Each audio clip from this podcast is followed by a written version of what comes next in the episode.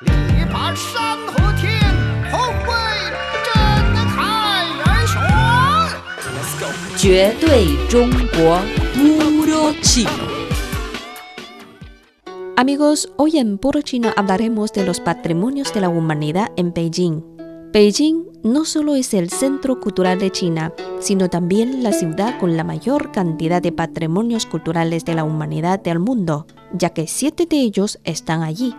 La ciudad prohibida, la Gran Muralla, el Templo de Cielo, el Palacio de Verano, las trece tumbas imperiales de la dinastía Ming, el yacimiento del hombre de Pekín en Zhoukoudian y el Gran Canal de China. Es una gran metrópolis moderna, pero de renombre histórico.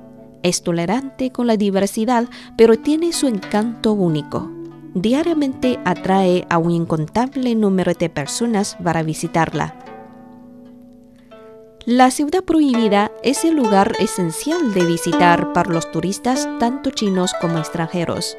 Situada en el centro de la ciudad, fue el palacio de las familias imperiales de las dinastías Ming y Qing. Es el mayor conjunto palaciego del mundo, con la estructura de madera mejor conservada y de mayor magnitud. Reconocida como el primero de los cinco palacios del mundo, la ciudad prohibida es como un viviente libro de historia de las dinastías Ming y Qing y un símbolo cultural por descifrar. El Palacio de Verano, que tiene el prestigio de ser un museo de jardinería imperial, servía del palacio residencial temporal de las familias imperiales en verano el lago Kunming envuelto en nubes y niebla, el espectacular monte Wanshou, el conjunto de edificios de diferentes estilos y magnitudes, paseando apropiadamente por el Palacio de Verano, es la mejor manera para sentir la sublime belleza de este jardín imperial. Un refrán chino dice, el que no ha ido a la Gran Muralla no es un héroe, Originalmente significa que solo los que llegan a la cumbre de la Gran Muralla pueden llamarse héroes. Esto es un reflejo del espíritu positivo, perseverante y de lucha del pueblo chino. La Gran Muralla es la mayor obra de defensa construida en la China antigua. Su construcción duró más de 2.000 años recorría más de 21.000 kilómetros si contamos con todas las partes realizadas en diferentes tiempos. Esencialmente, la Gran Muralla representa la aspiración del pueblo chino de proteger la patria y salvaguardar la paz, y su entendimiento sobre la relación entre la defensa y la convivencia pacífica. Los conceptos de buscar puntos comunes y permitir diferencias, la tolerancia cultural y el desarrollo común desde la antigüedad ya fluyen en la sangre del pueblo chino. La reina británica Isabel II evaluó a la Gran Muralla con estas palabras. Entre todos los lugares que he visitado, la Gran Muralla es el más bello. El rito de culto al cielo en China se originó en la dinastía Zhou desde la dinastía Han, los gobernantes imperiales concedían una mayor importancia a la ceremonia de ofrecer sacrificios al cielo.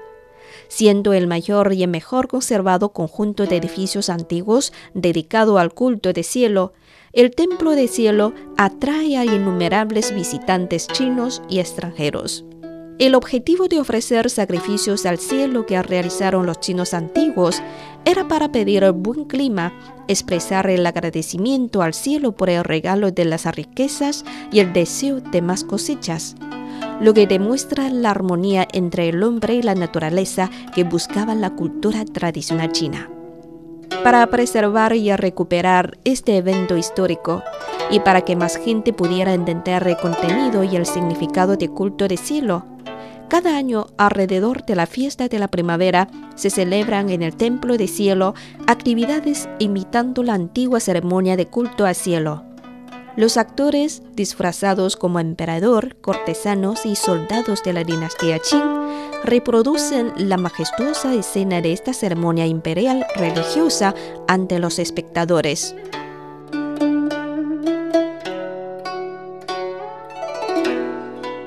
Las trece tumbas Ming, donde están sepultados tres emperadores de la dinastía Ming, el yacimiento del hombre de Pekín en Zhoukoutian y el gran canal de China que recorre de sur a norte del país durante más de 2.500 años, quizás para los amigos extranjeros no sean tan familiares como los demás patrimonios presentados anteriormente.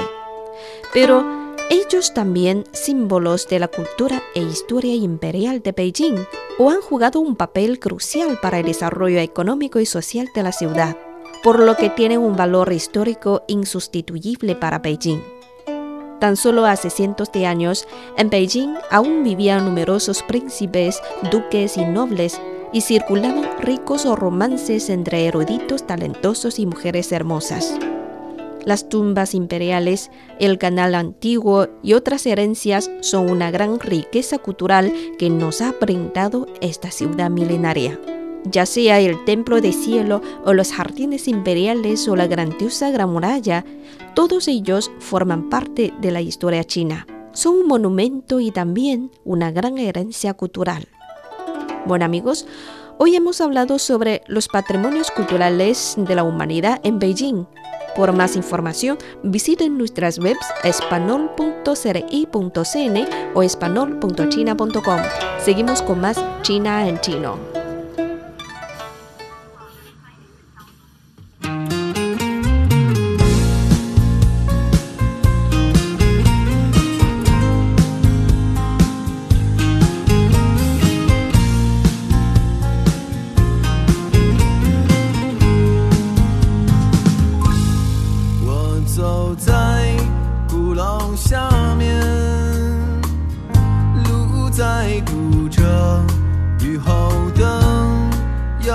sun